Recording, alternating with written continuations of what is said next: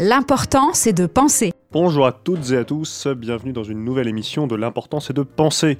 La question du jour, c'est faut-il dire toujours la vérité?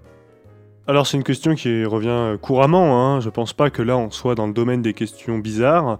Euh, est-ce qu'il faut toujours dire la vérité? C'est vraiment ce genre de question qu'on s'est certainement tous posé un jour. Euh, et qui fait partie des petites leçons de morale que nos parents ou nos grands-parents essayent de nous inculquer. Alors souvent, on trouve euh, justement des moyens de euh, être un peu souple face à cet impératif. Dire toujours la vérité, ça semble quasiment impossible. Pourquoi? Ben Parce que toujours, c'est quelque chose qui semble quasiment inhumain. Toujours faire quelque chose, ça semble hors d'atteinte de nos propres possibilités humaines. Euh, même respirer, c'est quelque chose qu'on ne fait pas toujours. Si on considère par exemple les personnes qui souffrent d'apnée du sommeil, les personnes qui souffrent d'apnée du sommeil, elles peuvent rester sans respirer pendant euh, peut-être même euh, euh, une heure ou je ne sais plus combien de temps, ce qui peut mettre leur, vie en danger. et ce qui montre que même cette action de respiration, qui semble vraiment constante, et ben même celle-ci, et ben on la fait pas toujours. Alors, toujours dire la vérité, c'est encore plus mal barré. Alors ce qui m'intéresse moi philosophiquement aujourd'hui, c'est de vous faire découvrir une querelle qui a existé entre euh, Emmanuel Kant, le grand philosophe du XVIIIe siècle, dont on a déjà parlé, euh, qui est un philosophe moraliste, qui est un philosophe qui a un système philosophique. C'est-à-dire que c'est quelqu'un qui a développé euh, des théories qui sont en cohérence avec elles-mêmes et qui ont des conséquences qui peuvent paraître un peu implacables. Face à lui, il y a eu euh, Benjamin Constant, qui est un philosophe français, nettement moins connu, mais très intéressant, euh, qui euh, est surtout connu pour justement avoir tenu tête à Kant et pour lui avoir placé un petit caillou dans sa chaussure. Je précise qu'ils se sont querellés par livre interposé. Il n'y a pas eu de querelle physique ou même orale dans un amphithéâtre. Non, chacun a, publié son petit livre pour se réfuter euh, euh, l'un l'autre euh, et tout en se, en, se, comment dire, en se ciblant de façon indirecte. Hein. Benjamin Constant ne va jamais parler de Kant précisément, il va parler d'un certain philosophe allemand, etc. Enfin bon, ça c'est pour vous donner le contexte. On est fin 18e siècle, hein, puisque Constant, lui, il va répondre à Kant en 1797. Euh, et euh, je trouve que la querelle est intéressante parce que Constant, euh, il va poser sur le tapis un, cas, un, exemple particulier de, de la vie, peut-être pas de la vie courante, mais de la vie concrète, qui va véritablement mettre les engrenages de la machine kantienne un peu en difficulté.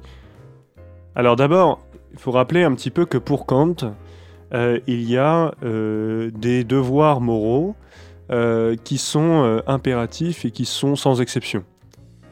Pourquoi? Parce que, en fait, nous dit Kant, pour savoir si quelque chose est moral, bah, il faut imaginer que tout le monde, que tout le, monde le fasse. Et si tout le monde le faisait, là en l'occurrence dire la vérité, bah, si tout le monde dit la vérité, bon, bah, ça se passe bien. Hein. certes, des fois on révèle des choses qu'on n'a pas trop envie de dire. Mais euh, à l'inverse, si tout le monde ment, et eh bien là, en fait, euh, non seulement c'est sans doute le chaos, mais en plus, ce qui gêne Kant, c'est que si tout le monde ment, ben, il n'y a plus de mensonge. Hein, si tout le monde ment, il n'y a plus de mensonge, puisque le mensonge, c'est justement cet écart par rapport à la norme qui est de dire la vérité. Si le mensonge devient la norme, alors il n'y a plus de mensonge, ça devient une sorte de vérité alternative. On parle de plus en plus de ça d'ailleurs en ce moment avec les fake news, euh, euh, le complotisme, je ne sais pas si ça vous parle, c'est cette idée de vérité alternative. Bon, c'est parce que Kant dit, mais, c'est pour vous faire comprendre que pour Kant, euh, parce que si tout le monde dit la vérité, ça se passe bien, c'est un impératif moral, c'est quelque chose dont, auquel on ne peut pas se déroger. Alors vient à ça le cas dont j'ai commencé à vous parler, que va soumettre Benjamin Constant. Alors Benjamin Constant, lui, euh, il va poser un pavé dans la mare et il va dire mais qu'est-ce qui se passe si, euh, imaginons, hein, donc imaginons une situation concrète où euh, quelqu'un vient sonner à ma porte. Alors imaginons donc j'ai un ami qui vient, qui est en panique et qui dit attends voilà il y a quelqu'un qui me court après, il y a quelqu'un qui veut ma mort. Puisque c'est de ça dont Constant parle, il y a quelqu'un qui veut ma mort, est-ce que tu peux m'héberger, est-ce que tu peux me cacher? Vous vous dites oui, et après, donc, le problème, c'est qu'il y a quelqu'un qui vient sonner à votre porte et qui vient vous demander si votre ami se trouve chez vous. Alors, il est sous-entendu que la personne qui vient à votre porte, c'est le meurtrier en question, euh, et que là, vous auriez euh, de grandes difficultés euh, à dire la vérité. Mais pour Kant, il faut dire la vérité. Pour Kant, il faut dire la vérité, parce que si vous ne dites pas la vérité, alors vous mettez votre ami euh, dans une situation pire encore, euh, parce que pour Kant, les choses sont simples. Si tout le monde disait la vérité, on saurait à quoi s'en tenir. Si tout le monde disait tout le temps la vérité, au moins on saurait à quoi s'en tenir. C'est-à-dire que si mon ami qui est caché entend que le meurtrier vient frapper à ma porte, alors mon ami, eh ben, il, est, il est libre de se dire bon, comme je vais être dénoncé, parce qu'on dit tous tout le temps la vérité, comme je vais être dénoncé, eh ben, il vaut mieux que je parte, il faut mieux que je m'enfuis. Et là, au moins, notre ami, eh bien, il n'a pas d'hésitation, il n'y a pas de doute possible. Il sait qu'on va dire la vérité, et donc il peut prendre une décision qui est celle de partir. Par contre, si euh, on ne dit pas toujours la vérité, mon ami, il sait pas à quoi s'en tenir. Il est dans l'hésitation.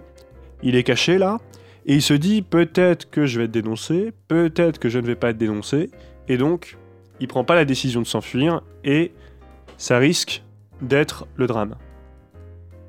Et puis, pour Kant, euh, il y a quelque chose qui est, pire encore, c'est que mentir, c'est affecter toute la, toute la justice, toute la base de la justice et du système juridique.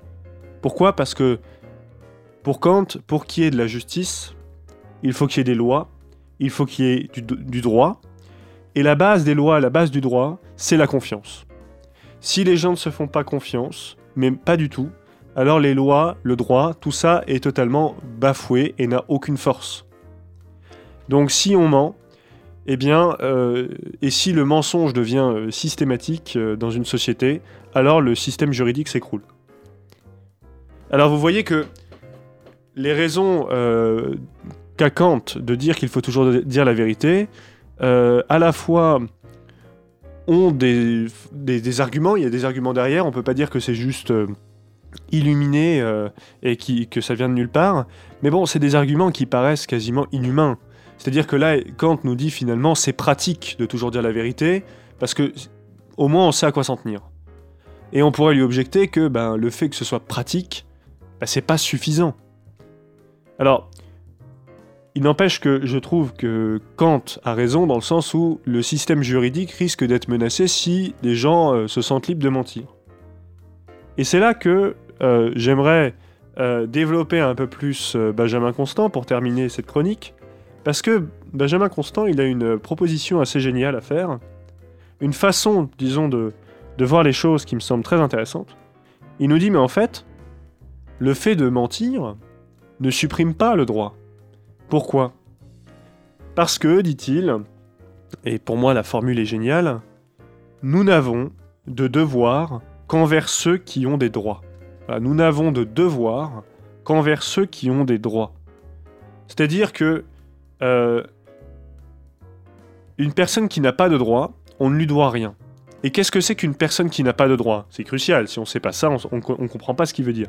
Une personne qui n'a pas de droit, c'est une personne qui nuit aux autres. Si vous euh, nuisez aux autres, alors vous êtes déchu de vos propres droits. Et si vous êtes déchu de votre propre droit, alors on ne vous doit rien. Alors voilà, vous comprenez maintenant un peu la logique. Le meurtrier, ou en tout cas celui qui veut tuer mon ami, même s'il ne l'a pas encore fait, c'est quelqu'un qui nuit à mon ami. Bon. Et en cela, puisqu'il nuit, à mon, ami, eh bien il est déchu de ses propres droits. Et à ce moment-là, s'il est déchu de ses propres droits, alors je ne lui dois rien.